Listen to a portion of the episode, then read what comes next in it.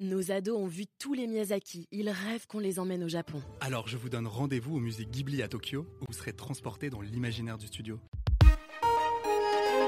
Figaro Radio. Le Buzz TV. Nicolas Voller et Cécile Brelot. Figaro Bonjour à toutes et à tous, bienvenue dans le Buzz TV de TV Magazine. Nous sommes ravis de vous retrouver. Euh, Nous sommes sur Figaro Live sur la chaîne Figaro TV Île-de-France et bien entendu Figaro Radio avec aujourd'hui sur ce plateau un visage d'antenne mais aussi un patron de médias reconnu qui a démarré sa carrière il y a 25 ans comme journaliste politique sur LCI, passé par France 2 comme rédacteur en chef, éditorialiste, euh, Europe 1 en tant que directeur de la rédaction et directeur général. Depuis 5 ans, il a retrouvé ses premières amours, hein, qu'on n'oublie jamais, bien entendu, en revenant sur LCI, dont il est désormais le directeur général adjoint et sans aucun doute aujourd'hui un patron plus qu'heureux. Bonjour Fabien Amias. Bonjour. Merci d'être avec nous. Bonjour Cécile. Bonjour Nicolas. Euh, vous êtes le directeur général de LCI. Euh, Fabien, je l'ai dit, la chaîne d'info du groupe TF1 et plus ancienne chaîne d'info de France. hein. Elle va fêter ses 30 ans l'année prochaine. 1994. C'était la première à arriver sur un marché aujourd'hui très disputé, mais c'était une innovation très courageuse euh, du, euh, du groupe TF1 en effet. Absolument. Alors la saison s'achève sur une note plus que positive, plus 0,9% de part d'audience en un an. LCI est simplement la chaîne qui a le plus progressé en France, toutes chaînes confondues, hein, on ne parle pas que des chaînes d'infos ici. Euh, votre réaction là, comme ça, à chaud sur cette fin de saison, est-ce que c'est celle de- comme un papa qui serait fier que sa fille ait, ait eu le bac avec 19 de moyenne, quelque chose comme ça? Alors, je ne me vois pas du tout dans cette relation-là avec la chaîne, mais c'est évidemment un- euh, une grande euh, satisfaction. Et, euh, et- et avant tout, pour le travail des équipes, et plus particulièrement des équipes sur le terrain. En fait, c'est surtout à, à ces équipes, à nos journalistes, ceux de la rédaction de LCI, mais aussi ceux de la rédaction de TF1, parce qu'on a beaucoup euh, mutualisé. Vous euh, la force de frappe de TF1, évidemment, qui est Voilà. très importante. Et, et on, on- on a beaucoup dit, on, on le sait, peut-être euh, aura-t-on l'occasion d'y revenir, que LCI est très présente sur le domaine international, Oui, sur la couverture du, conflit en Ukraine. Et, et- et le choix que nous avons fait avec euh, le patron de l'info du groupe, hein, Thierry Tullier, quand le conflit a débuté en février 2022, c'est de se dire il faut une analyse et une expertise très forte en plateau. Et ça, c'était l'ADN des LCI, c'était la capacité à décrypter, à, à apporter, euh, à apporter de la densité et, et des éclairages à l'information. Mais un conflit qui est en cours, un conflit de cette nature, il faut pouvoir aller voir sur place ce qui, se- ce qui se passe. Tous les jours, Absolument. sur le, sur le terrain. Et c'est pour ça que quand on parle des résultats de la chaîne qui sont effectivement aujourd'hui euh, très bons, euh, euh, je pense qu'on le doit avant toute chose à, à nos journalistes, euh, à nos équipes qui sont sur le terrain sans relâche depuis le 24 février 2022. On a envoyé avec euh, TF1 plus, il y a plus d'une, près, je crois, de 80 rotations euh, d'équipes. C'est ce- c'est la rédaction euh, en France et en Europe qui a envoyé le plus d'équipes sur le terrain. C'est une volonté permanente d'avoir en permanence des gens sur place, parce qu'encore une fois, on a convaincu que rien ne peut remplacer l'œil de nos reporters, euh, JRI, Et rédacteurs, euh, pour témoigner de ce qui se passe. Et je pense que c'est largement ce qui a contribué à faire la différence. Et, et ce et qui est euh, complété par une offre d'expertise en plateau aussi, hein, dont on va parler, qui est- Absolument, qui est également qui est important. fondamental, qu'on ne cesse d'enrichir, Mm. qui est un petit peu l'ADN euh, originel de LCI. D'ailleurs, l'actualité internationale, puisque vous parliez de LCI, vous disiez c'est la plus ancienne chaîne d'information en France, oui, et, et qui a commencé d'ailleurs avec des rendez-vous internationaux euh, très forts. Donc en fait, c'est une forme de retour aux sources pour LCI, mais avec un dispositif qui marie une présence en terrain très puissante, adossée également à la rédaction de TF1, et puis une expertise en plateau. Et tout cela fonde un écosystème qui porte aujourd'hui LCI là où elle est. On va poursuivre cet entretien dans quelques instants, bien sûr, sur Figaro Live. On va parler du bilan de la saison d'LCI, de la rentrée prochaine aussi, hein, des nouveautés, de la concurrence, de l'info, bien évidemment. Ce sera après les news médias de Cécile Bourlot. Cécile, on commence ces infos médias avec un petit point sur le mercato. hein. Ça bouge encore, notamment l'officialisation du départ de Laurent Ruquier. Exactement, donc la fin d'un suspense après plusieurs semaines de spéculation concernant le destin de Laurent Ruquier. Mercredi, il a officialisé via son compte Instagram la nouvelle. Donc après 23 saisons de bons et loyaux services sur France 2, le présentateur confirme avoir été évincé par la chaîne. Je cite, Je constate hélas d'année en année la réduction de mes émissions, a-t-il euh, regretté en Ouais. indiquant un petit tacle au passage, ne plus avoir confiance en la direction de France 2, euh, ne plus avoir la confiance, qui est totalement différent. Si Laurent Ruquier restera bien aux commandes des grosses têtes sur RTL à la rentrée prochaine, son avenir sur le petit écran est quant à lui en suspens pour, les pour la prochaine rentrée, malgré les rumeurs qu'il annonce sur TF1.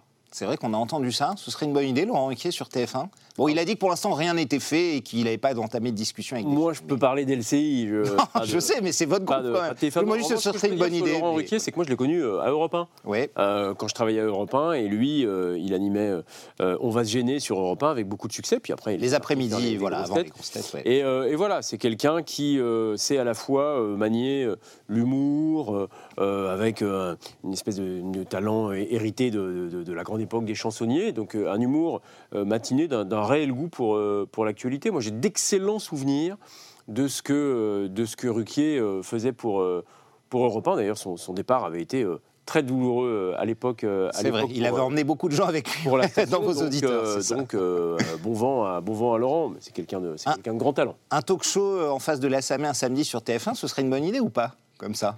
Oh, franchement, Si ça. vous étiez pas à Aprikian ou Xavier Gondon. Oui, mais je ne suis Vous- pas. vous- vous le tenteriez ou à, à, à Aprikian. et, euh, et j'ai déjà fort à faire euh, sur LCI. à, à- à- à- à animer les équipes d'LCI, à réfléchir à ce que sera la rentrée. Je laisse les professionnels s'occuper euh, des antennes. Bon, on n'en saura pas plus hein, sur Ruquier, mais on va suivre évidemment ce feuilleton tout l'été. On continue ces news médias avec le recadrage très ferme, hein, c'est le moins qu'on puisse dire, d'Apolline de Malherbe face à Éric Zemmour. C'était sur BFM TV. C'était sur BFM TV. En milieu de semaine, la journaliste aux commandes de l'interview politique recevait le président du parti Reconquête. À la fin de leur entretien, Apolline de Malherbe a reproché à son invité d'avoir insulté les journalistes de la chaîne Info au cours de leurs échanges. Donc des remarques vivement contestées, contestées par le principal intéressé. Je cite le dernier tag de la journaliste. Vous avez été vous-même journaliste, vous l'avez longtemps été, vous aimez bien maintenant leur cracher dessus. A-t-elle expliqué avant de rendre l'antenne Coupe en cours à la réponse d'Éric Zemmour. Ça, c'est clair. C'est une situation qui se répète assez fréquemment. Ces derniers temps, on l'a vu, des politiques qui attaquent beaucoup les chaînes d'info. Généralement BFM, CNews, très peu, euh, très peu LCI. Papendiaï encore récemment, qui a affirmé que CNews était une chaîne euh, d'extrême droite. C'est le rôle des politiques de critiquer comme ça les médias et, et- et les chaînes. Oh, Selon c'est vous, jamais, Fabien jamais bon signe. Ouais, c'est pas bon signe, jamais bon signe. hein. Franchement, dire. quand, quand- quand- quand les politiques, quels qu'ils soient, au gouvernement, dans l'opposition, s'en prennent aux médias, euh, c'est qu'en général, le problème est ailleurs. Euh, je pense qu'une Et démocratie. pourtant, c'est vos concurrents CNews. Vous pourriez surfer là-dessus en disant euh, euh, bien fait pour CNews, mais c'est pas le cas. Oui, mais nous, on est concurrents euh, à la loyale, si je puis dire. Oui. On a des offres de contenu, des offres de programme, des choix éditoriaux. C'est là-dessus que se joue la, la- la concurrence et la compétition entre les chaînes d'information. C'est certainement pas parce que tel ou tel responsable politique va s'en prendre à tel ou tel média. Moi, comme journaliste, puisque vous m'interrogez là-dessus, je suis toujours très embêté, très, très gêné par ces conflits entre, entre responsables politiques et, et médias, parce que parce qu'encore une fois, je pense que ça n'est pas, ça n'est pas sain. Les médias font leur boulot. Il y a une offre importante euh, aujourd'hui euh, d'informations, de chaînes d'informations. Euh, Si on a envie de regarder, on regarde. Si on n'a pas envie, on ne regarde pas. On fait son choix. Mais je pense que le- le- le- le- les, les noms d'oiseaux entre journalistes et politiques, à mon avis, ne, ne servent euh, absolument à rien et ne sont pas un bon signal. Un ministre ne devrait pas si, dire euh, ça, comme on dit. Moi, je, je pense encore une fois. Stanislas Guérini a lui-même critiqué Papendiaï. hein. On sent que c'est pas l'union sacrée non plus dans ce. Oui, voilà. Bon, ça, c'est Ouais. voilà. Je, je- je- je laisse les ministres au sein du gouvernement euh, régler leurs éventuels, euh, régler leurs éventuels euh, différends, mais laissons les journalistes euh, bosser. Il y a suffisamment de rédactions et de journalistes qui bossent de manière différente pour euh, opérer, un choix. Euh, laissons les politiques faire leur métier, gagner ou perdre des élections, gouverner, s'opposer. Chacun fait son boulot et c'est très bien comme ça. On termine ces news médias, Cécile, avec le chiffre du jour, c'est le 5. Exactement, donc il s'agit de la place de Nostalgie qui a créé la surprise au Oui. classement des radios de France Hier, entre ouais. avril et juin, publié par Médiamétrie. Donc en moyenne, 3,4 millions d'auditeurs ont écouté la radio musicale. Du côté des autres maisons, France Inter reste leader avec près de 6,9 millions d'autres d'écoute devant RTL, France Info Énergie. Mauvaise surprise pour Europe 1 qui enregistre son plus bas niveau historique avec une moyenne de 1,9 million d'auditeurs. Ouais. La radio du groupe Bolloré euh, s'incline devant Skyrock, RMC, France Bleu, RTL2 et Fun Radio. Incroyable. Ils sortent du top 10 hein, des radios. Ils sont désormais Numéro 11e radio la plus écoutée de France. Vous avez officié sur Europe 1 pendant euh, des années. Euh, ça fait quelque temps déjà qu'ils enchaînent les mauvaises décisions, les mauvaises audiences désormais hors du top 10. Semblait inimaginable il y a quelques années. Comment vous expliquez, cette- on dirait, cette chute sans fin euh, d'Europe 1 Enfin, je suis sans doute pas le mieux placé pour. euh, Non, évidemment, vous n'êtes pas parti dans les meilleurs euh, termes, c'est vrai. Mais, Non, c'est même pas ça, c'est que j'y travaille plus. Oui. Et que. mais ça vous surprend, vous y avez bossé. C'était encore à l'époque une radio qui comptait. Aujourd'hui, ça n'arrête plus. Quoi. Moi, ce qui me- ce qui me- ce qui m'attriste toujours, mais ça vaut pour n'importe quelle maison. Ouais. pas simplement pour celles pour lesquelles j'ai travaillé, c'est quand une maison connaît de grandes difficultés, parce qu'on a besoin de médias forts, on a besoin de médias euh, euh, avec des lignes éditoriales claires, euh, euh, différentes selon les offres, ça vaut pour les radios que pour les chaînes de télévision, avec des revenus, avec des modèles économiques, parce que c'est quand même un- une oxygénation et une respiration fondamentale dans la démocratie que d'avoir des médias forts. Donc, quels qu'ils soient, moi, je, je, je, je, ne me réjouis jamais. Mais alors, Même si vous avez des jamais. différends avec votre ancienne Oui. boîte, non, ça vous réjouit pas. Oui, mais il Vous faut pas, vous faut- faut tout mélanger. Et bien sûr. Il ne faut pas tout mélanger. sûr. Et, et- et- et je ne me réjouis jamais des difficultés des autres. Mmh. Et je pense que si on commence à se réjouir des difficultés des autres, et dans notre univers à nous, euh, c'est c'est le début des ennuis, parce que euh, la roue tourne. Oui, Euh, c'est un écosystème, ça peut se c'est retourner un contre vous aussi. Et encore une fois, on a besoin de, on a besoin de, de médias, de médias forts. Je regardais les audiences radio, vous en parliez. Je vois qu'il y a quand même une érosion de l'audience radio de manière générale, et ça aussi, c'est un petit peu, euh, c'est un petit peu inquiétant parce que, parce que voilà, c'est un média euh, chaleureux, c'est un média de proximité. Et ça, moi, j'ai un, grand attachement à ce média, et de voir que l'audience globale de la radio euh, indifféremment des, des- des résultats des uns et des autres s'effrite, moi je, je le regrette toujours.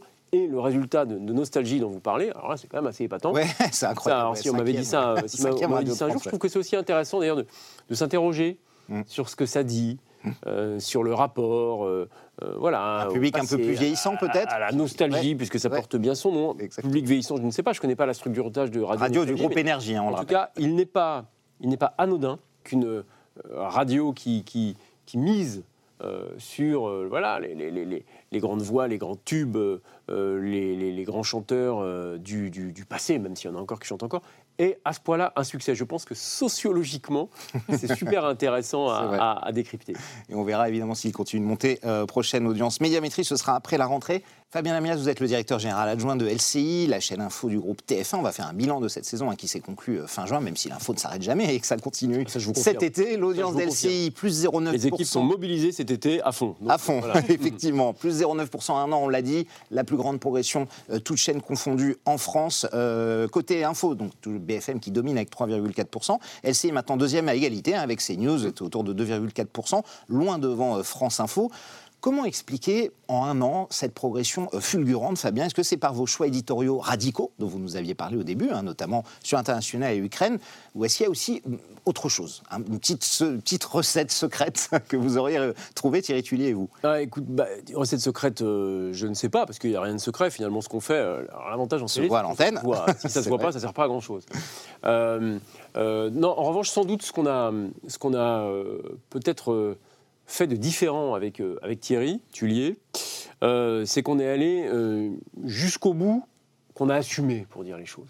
Absolument. On a assumé euh, d'être différent, d'avoir une offre qui ne singe pas celle de ses concurrentes, de se dire au fond, LCI a beau être la première chaîne d'information dans l'histoire de ce pays, elle n'est pas seule.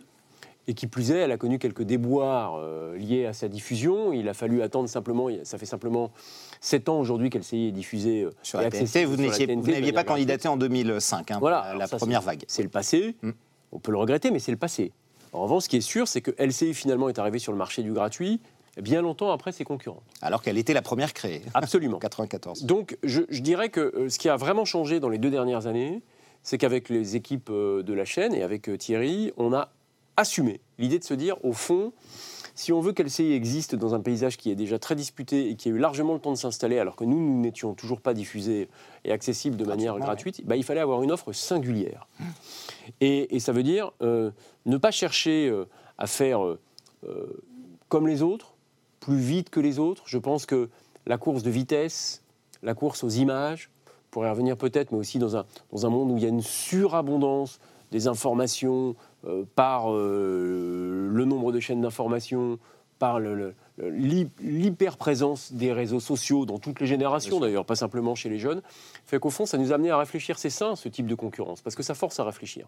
Alors justement, cette singularité, elle se, on la voit bien, hein, notamment avec les records. Avec Cécile. les chiffres, par exemple, donc le 30 juin, avec le même événement, donc qui était les émeutes suite à la mort de Naël, BFM TV et CNews ont fait un pic d'audience. donc, Leur euh, meilleur de l'année, en fait, Leur ouais. meilleur de l'année, Ouais. près de 5% de part d'audience.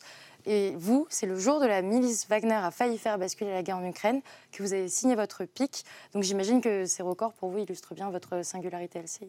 Oui, ben, c'est vrai que ce jour-là, euh, le jour du, du- du putsch avorté de, Ouais. de- de Prigogine, euh, il y a une mobilisation très forte de, de- de- de tout LCI euh, sur toute la durée du week-end. Et, euh, Mais ça, c'est que vous faites pas votre 4,9 de record. part d'audience Bon, après les émeutes euh, suite à Naël, c'est pas là que vous faites votre, votre pic. hein. Non, Exactement. mais parce que au fond, euh, euh, ce qui s'est passé en Russie ce jour-là et qui a été très spectaculaire et qui a frappé le monde entier, alors, le- le- les chaînes d'infos du monde entier Mm. euh, étaient, étaient braquées sur cet événement, eh bien, les, les gens sont allés spontanément là où il y avait une légitimité, où il y a une reconnaissance du travail abattu depuis 18 mois par euh, les équipes euh, de, d'LCI.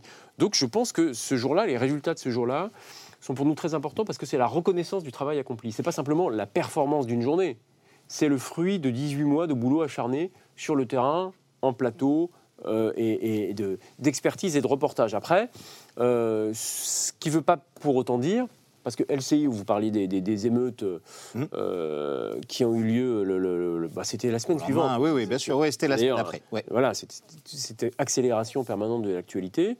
LCI a consacré une large partie de son antenne à ce qui s'est passé. Avec un traitement d'ailleurs assez, assez différent, singulier, on peut y revenir, mais a été très présente sur cette information. Contrairement, on dit souvent, ah, LCI, vous ne faites que ça, vous êtes mono. Non, pas du tout. Non, non, vous l'avez fait. Euh, au moment des réformes des retraites, c'était à peu près un tiers de votre temps Un d'antenne. tiers hein, de la notre temps d'antenne pendant des- un trimestre Ouais, complet, de février à- au mois de mai. Bien sûr. Au moment de- des événements, des, émeutes, euh, de, longues heures d'antenne, euh, des soirées euh, spéciales, avec un mode narratif qui est euh, effectivement différent sur LCI de ce qui peut se passer ailleurs. Et euh, vous regardez les résultats à ce moment-là de la chaîne, les résultats d'audience, ils sont parfaitement conformes à ce qu'on fait tous les jours. C'est-à-dire qu'il n'y a aucune déqualification de la chaîne sur ces sujets. Après, dans ces moments-là, tout le monde fait un tout petit peu la même chose. Et d'ailleurs, nous, LCI, je dirais pas ça. Donc là où nous, on est un tout petit peu différent, mais assumé, c'est qu'on n'est pas non plus dans une espèce de, comment dirais-je, de quête permanente de l'image la plus spectaculaire, la plus violente, la plus forte. Euh, euh, on essaye d'avoir du recul. Je pense que. C'est un tag pour vos concurrents, ça euh, Non. CNews ou BFM Non, parce qu'encore une fois, chacun son couloir. Oui. Je pense que ce qui, ce qui, ce qui au fond, ce qui, ce, qui a- ce qui signe un petit peu ce qu'est LCI aujourd'hui, c'est une forme euh, de sang-froid, de sérénité, de calme face à l'information. Je pense que c'est très important. Les gens qui regardent l'antenne d'LCI, du matin au soir, viennent chercher de la rigueur, de la mise en perspective, du calme. On est dans un moment où tout est hyper stressant, tout est hyper rapide, tout est chamboulé, tout, tout se bouscule. Alors il y a deux possibilités. Soit on se dit, bah, nous, on va rentrer dans cette espèce de, tourbillon, en fait. tourbillon euh, ouais, permanent d'infos. et alimenter ce tourbillon permanent, soit au contraire, on va dire, attendez, on se pose, on, on regarde ça avec calme, avec sang-froid, on remet en perspective. Euh, Est-ce que ce qui se passe est plus grave que ce qui s'est passé euh, en 2005 Est-ce que c'est plus grave que ce qui s'est passé au Val-Fouré en 91, euh, à Vaux-en-Velin euh, l'année précédente, lorsque les magasins avaient été pillés euh, à Montparnasse au début des années, euh, au début des années 90 Moi, Là, je ne dis pas ce qui a été plus grave ou moins grave, mais ce sont des phénomènes qui ont déjà existé. Qu'est-ce que ça dit aussi de la spécificité française, de l'éruption permanente de certains quartiers, de certaines banlieues, mais aussi de certains centres-villes? Ce n'était pas la première fois qu'il y avait ce type d'action dans des centres-villes. Je pense que nous, on sert à ça, à apporter de la perspective et pas simplement à être dans l'hyper-image Alors Fabien, y a- évidemment, ce choix était risqué hein, euh, de, choisir l'Ukraine, etc. Ça s'est avéré payant, effectivement, et, heureusement euh, pour vous.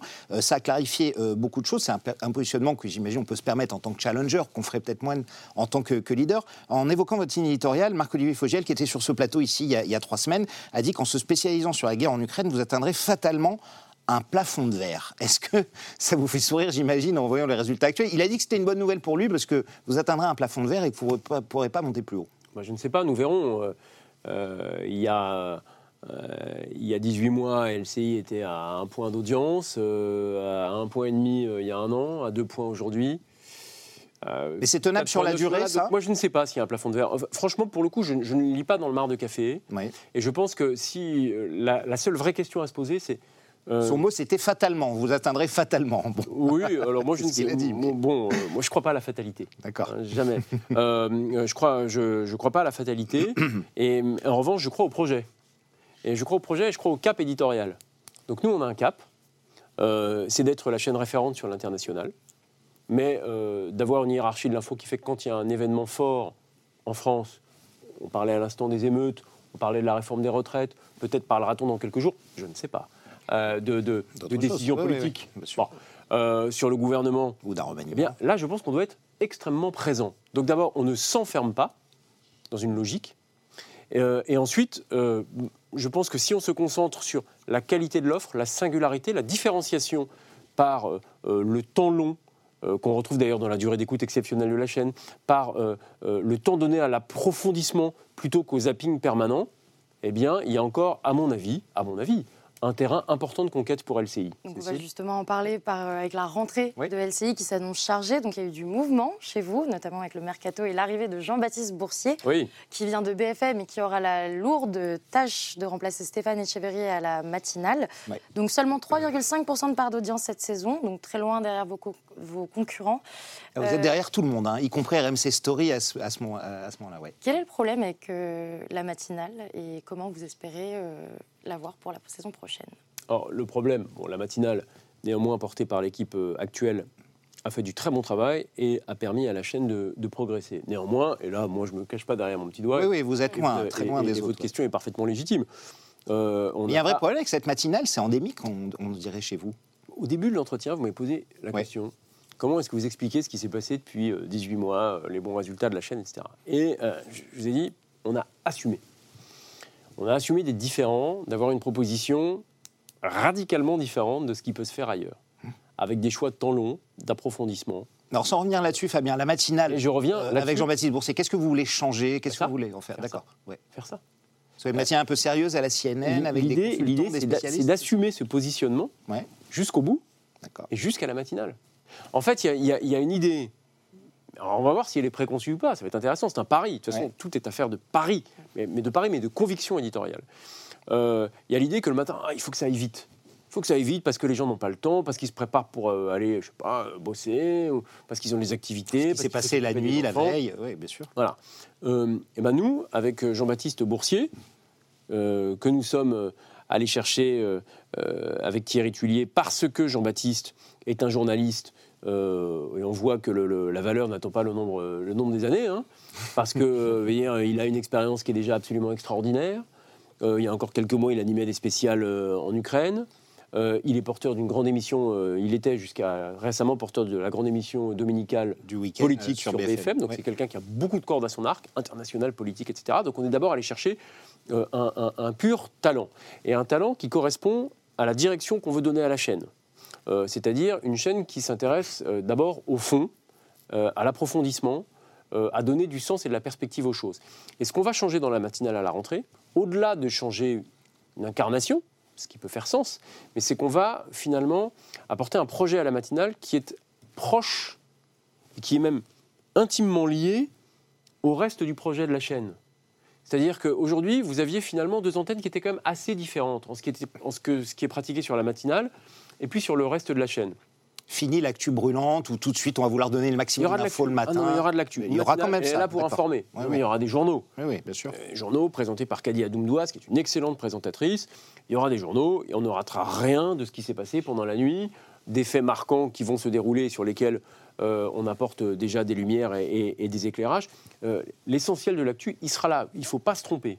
En revanche, c'est vrai que ah, ce qu'on appelle, euh, quand on fait des journaux le matin, puis j'en ai beaucoup fait, puis à la radio notamment, etc., les petites histoires, les fausses ouvertures, les fins de canard, vous savez, c'est ce qu'on dit dans notre, dans notre jargon, c'est-à-dire qu'est-ce que tu as comme fin un peu sympa pour un journal Bah, C'est vrai qu'on va plus en faire sur LCI. On va se concentrer sur l'essentiel, ce que vous devez absolument savoir, y compris l'actualité la plus brûlante. Et entre ces journaux, euh, des moments d'approfondissement, des, des- des- des moments euh, euh, de débat, d'expertise, de 10, 15, 20 minutes sur un sujet. Pas euh, interrompu chaque heure forcément Ah non. par un JT. On va soit, sortir de la logique de la matinale euh, hyper séquencée, où on ouvre plein de petits tiroirs, Mm. euh, un petit peu saucissonnés pour dire ce qui est.